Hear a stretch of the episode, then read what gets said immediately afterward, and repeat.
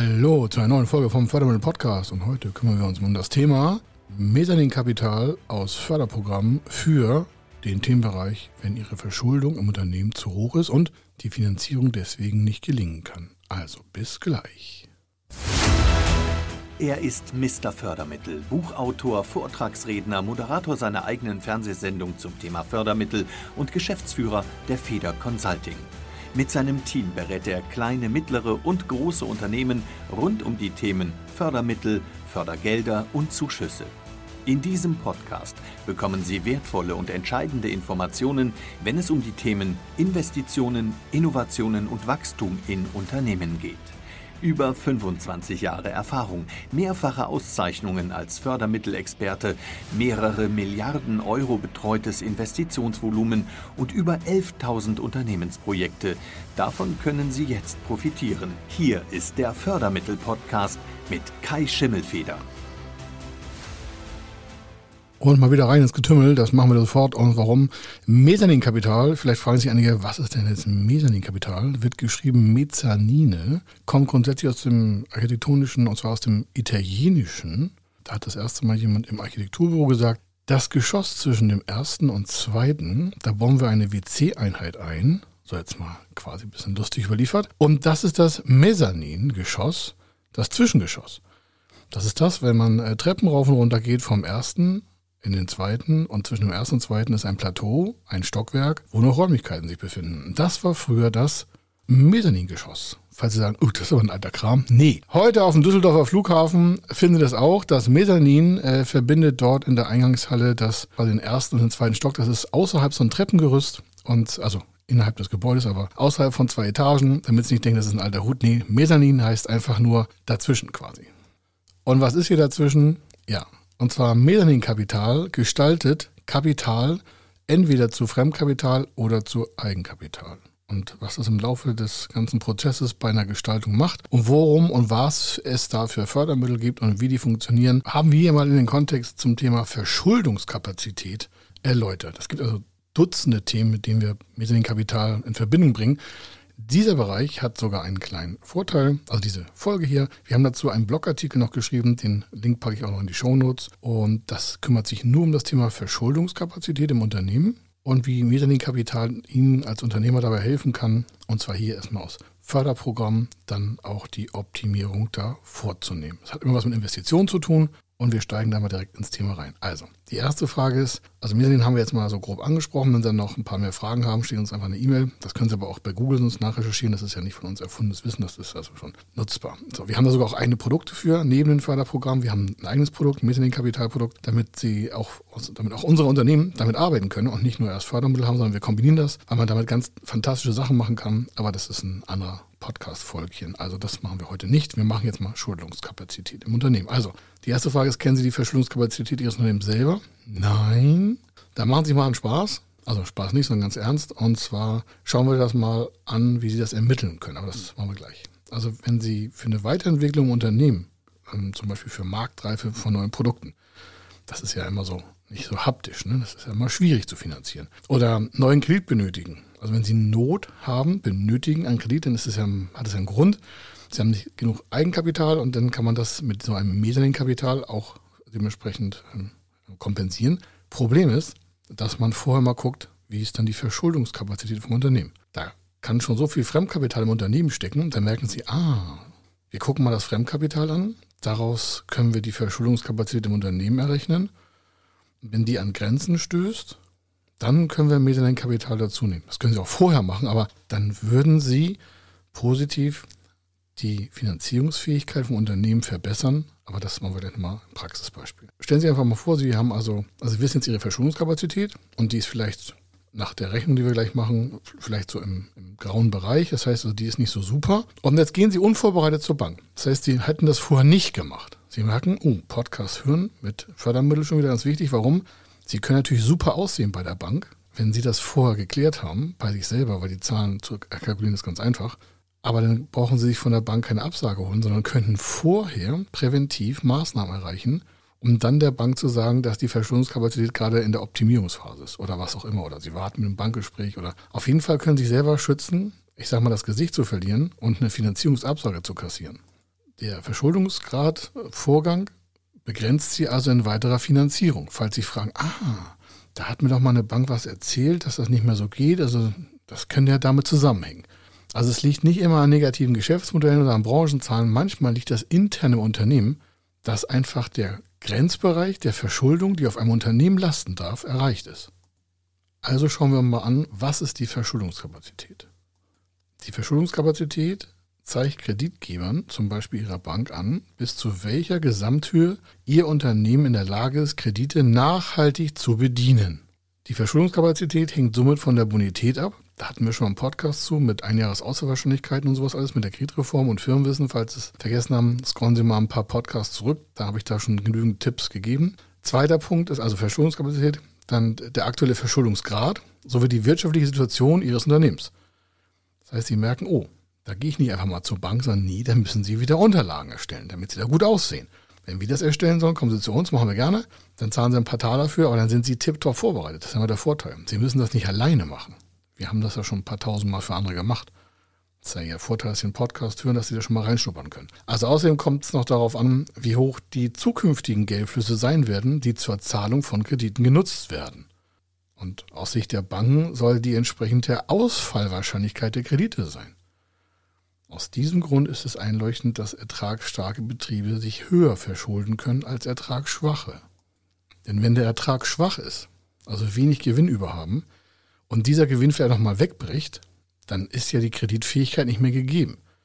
Weil nur das, was quasi über der Nulllinie ist, also über Gewinn ist, das steht Ihnen ja zur Verfügung. Wenn das unter Null läuft, um es mal ganz plastisch einfach zu sagen, dann können ja die Teile, die Sie normalerweise sich verpflichtet haben zu zahlen, an Kosten zum Beispiel oder die Tilgungsposition zu fahren, die können nicht mehr erfüllt werden. Und deswegen schaut sich vorher die Bank die Verschuldungskapazität an, zu sagen, hm, an welchem Anschlag ist denn der da gerade? Und wenn die maximale Verschuldungskapazität erreicht ist, da können Sie noch so ein tolles Geschäftsmodell haben, denn die Verschuldungskapazität ist ja erstmal eine Rückwärtsbetrachtung. Ja, Sie können Plan die Zukunft aufgeben. Das machen wir natürlich auch. Aber es wäre sinnvoll, vorher die Verschuldungskapazität zu optimieren und nicht mit der Finanzierung das zu machen. Es gibt ein paar Ausnahmen, bei den Förderprogrammen geht das, aber das kommen wir uns deswegen auch an, aber schauen Sie vorher rein und optimieren das vorher. Wenn Sie also als Unternehmer zur Bank gehen und danach einen Kredit fragen, dann wird der Berater versuchen, also aus den Daten, die ihm vorliegen, die Verschuldungskapazität zu ermitteln. Das ist natürlich auch so eine Pflicht. Dazu hatten wir auch schon mal verschiedene Positionen hier. Der Banker will Ihnen gerne Geld geben, das ist sein Job, der will das Geld verkaufen. Das wird bei der Bank ja nicht mehr, wenn er es nicht verkauft, gegen Zinsen. Handicap ist, dem sind halt Anfrage voran, quasi so Auflagen auferlegt von ihm höher gestellten Organisationen. Ja, verschiedenste Anforderungen, zum Beispiel Mindestanforderungen an das Geldwesengesetz oder an die, an die, ähm, an die Kreditvergabe auch. Also das heißt, das kombiniert quasi so einen Grenzbereich, wie viel Geld ein Unternehmen überhaupt haben darf. An Fremdkapital, an Verschuldung. Und wenn Sie das nicht richtig im Griff haben, dann ist da der Stop. Also wird er nach den bisherigen Bilanzen und dem darin auszuweisenden Fremdkapital fragen und auch in welcher wirtschaftlicher Lage das ist. Und nochmal, wenn Sie das nicht schriftlich vorher alles aufbearbeitet haben und da in so einem T-Gespräch oder Blabla-Gespräch landen, macht einen ganz schlechten Eindruck. Also wenn Sie zur Bank gehen, immer perfekt mit Plan, mit allen Kennzahlen, dass der sich sofort in fünf Sekunden da so einen Überblick verschaffen kann, dann sind Sie schon mal bei den zehn Prozent der besten Antragsteller. So, ne? Der kann natürlich daraus auch eine Schieflage erkennen, ist klar, das, das bleibt sicher gleich. Und dann guckt er und verfolgt auch ihre Argumentation. Mensch, was wollen Sie mit dem Kredit machen? Warum? Das stoppt nicht nur, wenn Sie die Verschuldungskapazität erreicht haben, sondern der guckt sich an, was wird denn mit Wertzuwächsen vielleicht erwartet, die Sie mit dem Kredit erschaffen wollen. Sagt er eingangs, man kann mit einer Mezzaninfinanzierung den bestehenden Verschuldungsgrad und die Verschuldungskapazität verbessern. Aber wenn Sie das nicht in der richtigen Reihenfolge machen, dann passiert das, Sie gehen zur Bank, fragen nach, und da muss er natürlich gucken, Mensch, alles klar, was passiert denn dann mit den geplanten Wertzuwächsen? Und wenn die nicht in der richtigen Zeit schnell genug einen Wertzuwachs erreichen, zum Beispiel der Klassiker. Maschine bestellen, Maschine muss bezahlt werden, Maschine wird produziert, so Sonderanlagen, Maschinenbau, dauert acht Monate, bis sie bei Ihnen ist. Nächstes Jahr fängt die Saison erst vier Monate später an. Das heißt, Sie haben ein Jahr an Investitionskosten im besten Fall kriegen sie ein Jahr tilgungsfrei, dann muss aber die Tilgung funktionieren. Und wenn bis dahin die Tilgung nicht funktioniert, in dem dann praktisch geplanten Wertschöpfungskreislauf, also neu dazukommenden wertschöpfenden Anteilen, dann würden sie auf Basis der alten Zahlen nächstes Jahr eine Tilgung leisten müssen, die aufgrund fehlendem Wertzuwachs nicht mehr in die Verschuldungskapazität passt. Also die Asynchronität zwischen der Finanzierung, der Refinanzierung und dem geplanten Wertzuwachs, da brauchen Sie halt ein richtiges Modell für. Ich glaube, Sie haben den Ernstlage erkannt. Das kann man alles klären. Ne? Das ist total cool, oder nicht? Sie brauchen sich also im Großen und Ganzen, im, was will ich, im Großen und Ganzen, nie will ich nicht sagen, aber ganz selten mal so ein, so ein Blabla-Gespräch bei einer Bank leisten. Weil wenn Sie das vorher alles in einem Modell dargestellt haben, machen Sie ja die Arbeit, die der Banker sowieso machen würde und wissen vorher, wie das Ergebnis aussieht. Machen wir uns also mal jetzt direkt in die Berechnung der Verschuldungskapazität. Ist ganz leicht, können Sie auch am Podcast hören, aber nochmal, ich habe ja auch einen Artikel dazu geschrieben, ist bei uns bei Feder Consulting im Blog. Link packe ich in die Shownotes rein. Was wird da gemacht? Was brauchen wir? Die Daten für die Berechnung sind in der Jahresplanung, Soll und der betriebswirtschaftlichen Auswertung in der BWA enthalten. Vom operativen Ergebnis vor Abschreibung, Zinsen und Steuern, also EBITDA, werden durchschnittliche, Sie merken schon, das ist schon angeleitet und abgeleitet, durchschnittliche Ertragssteuern, Ersatzinvestitionen, rein kalkulatorisch und entnommene Gewinne oder Dividenden, was Sie da alles haben, abgezogen. Das Ergebnis entspricht dem betrieblichen Cashflow und die Differenz multipliziert man mit dem Faktor 5,9. Sagen Sie, wie kommt denn der auf 5,9? Das entspricht mathematisch gesehen sieben Jahre Tilgung inklusive rechnerische Abzinsung und enthält dann die Verschuldungskapazität. Das können Sie mal auf dem Artikel nachlesen oder auch sonst im, bei Google, das ist auch kein Geheimnis. Aber Sie merken, hm, das klingt jetzt einfach mal machbar. Sie können also eigentlich mit diesem Podcast jetzt nicht mehr, also wenn Sie ihn zu Ende gehört haben, nicht mehr bei der Bank eine Absage kassieren wegen Überschreitung der Verschuldungskapazität. Das haben Sie jetzt im Griff. Also normalerweise. Wenn Sie Bedarf haben, gucken wir uns das auch nochmal gerne an oder geben Ihnen auch Tipps und Hilfen, wie man da richtig vorgehen kann, damit es ordentlich aussieht. Aber rein rechnerisch ist das einfach nur eine Auskalkulation. Ich mache mal ein Beispiel. Ein Unternehmer hat ein operatives Ergebnis von 100. Das ist ein reines Musterbeispiel, ja. Total fiktiv.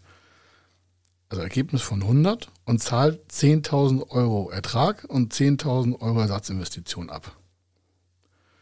Das eine ist Steuern, das eine ist Investition dann hat er einen Free Cash von 80.000. 100 minus 20 sind 80. Multipliziert man die 50, äh, also die 5,9, die ich oben erklärt habe mit der Abschreibung, mit dem Ergebnis, also 80.000, 5,9 mal 80, dann dementsprechend 472.000 Euro. Rein kalkulatorisch ist hier für das Unternehmen mit 472.000 Euro Finanzierung Fremdkapital, nochmal das Wort Fremdkapital, Schluss. Sie sagen, sagen Sie, wann kommen Sie denn zu dem Mezzaninkapital? Ich sage, ja, ich habe erstmal das Problem jetzt definiert, weil die Lösung ist gleich ganz einfach. Also einfach nicht, aber die Lösung ist relativ schnell dargestellt.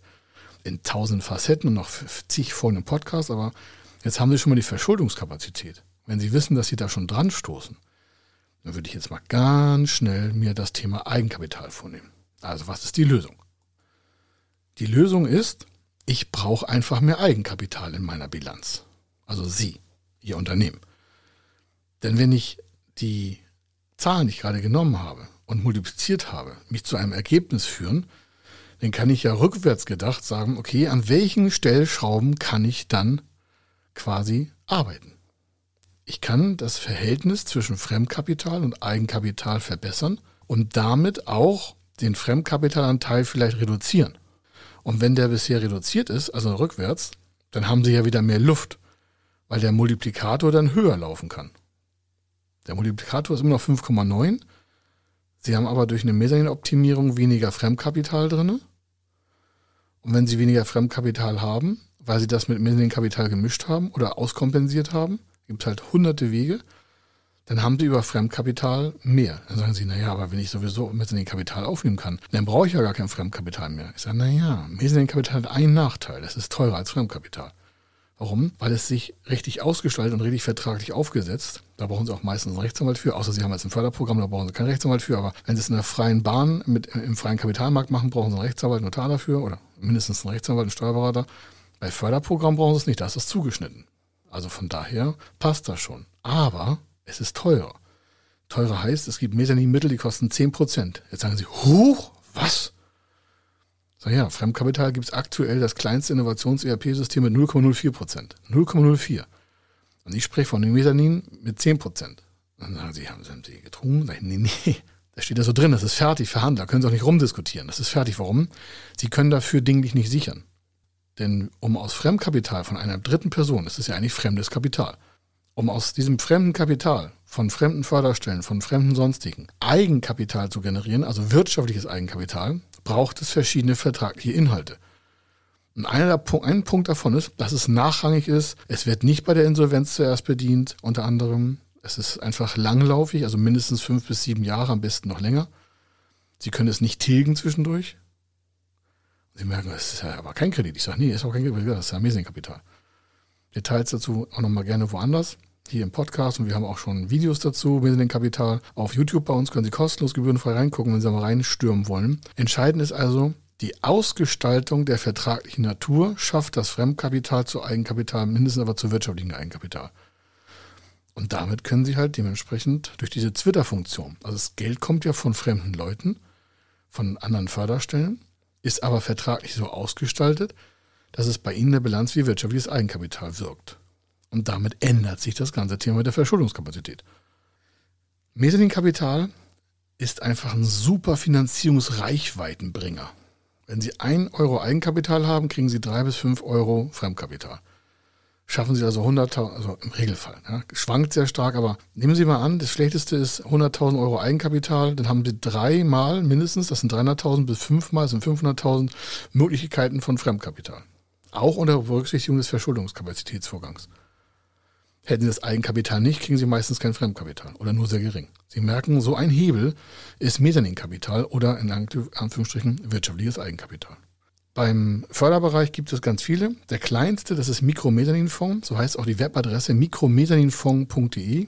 Da gibt es äh, in den Zielgruppen bis 150.000 Euro, das ist ein Online-Antrag, oder in den Normalgruppen bis 50.000 Euro. Was das genau heißt, können Sie da nachlesen. Mikromesaninfonds. Wie gesagt, Link von diesem Podcast als Schriftartikel liegt bei uns auf der Webseite und also der Link führt zur Webseite, können Sie das in Ruhe nachlesen. Dann gibt es mittelständische Beteiligungsgesellschaften, die gehen schon höher rein. Wir haben schon Beteiligung mit zweieinhalb Millionen gemacht. Da ist es von fremder Förderstelle kein Kredit. Hat nichts mit ihrer Bank zu tun. Nichts. Und dann kriegt man zweieinhalb Millionen, natürlich mit gigantischer Planung und natürlich alles ist da mega geplant.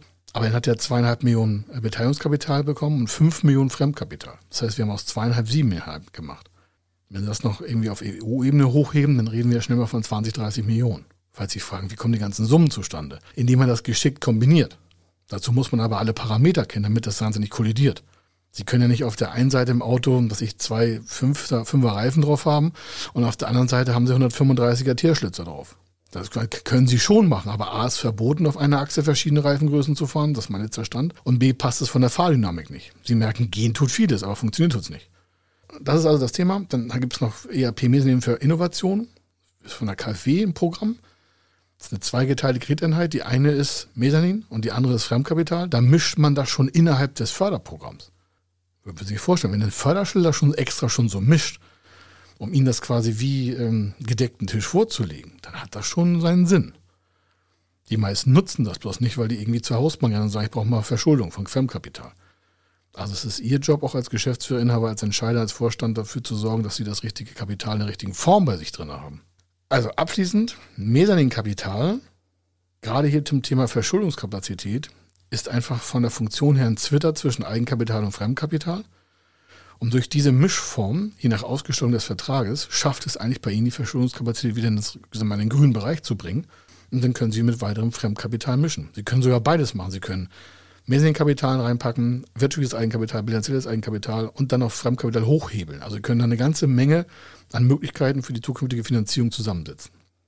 Das war es bis hierhin. Ich hoffe, Sie hatten ein bisschen Spaß daran. Das heißt, für Sie ist ein riesen neuer Horizont aufgegangen. Und äh, das wünsche ich Ihnen auch, dass Sie für Ihre Zukunft da den richtigen Fuß auf die Erde setzen und sagen, ich investiere das jetzt, ich gehe da rein, warum? Es gibt die richtigen Förderprogramme, es gibt die richtigen Finanzierungsstrukturen und sonst frage ich einfach die Jungs von und Mädels von Feder Consulting. Also, hier war der Kai Schimmelfeder und ich wünsche Ihnen eine fantastische Zeit. Bis dann. Ciao. Wenn Sie wissen wollen, ob Ihre geplanten Investitionen förderfähig sind und wie Sie zu den richtigen Förderprogrammen kommen, dann gehen Sie auf die Website www.fördermittel-testen.de. Dort können Sie Ihre Projektdaten an das Team von Feder Consulting übermitteln und erhalten dann ein Ergebnis zu den möglichen Förderprogrammen gesendet. Viel Erfolg und eine gute Zukunft.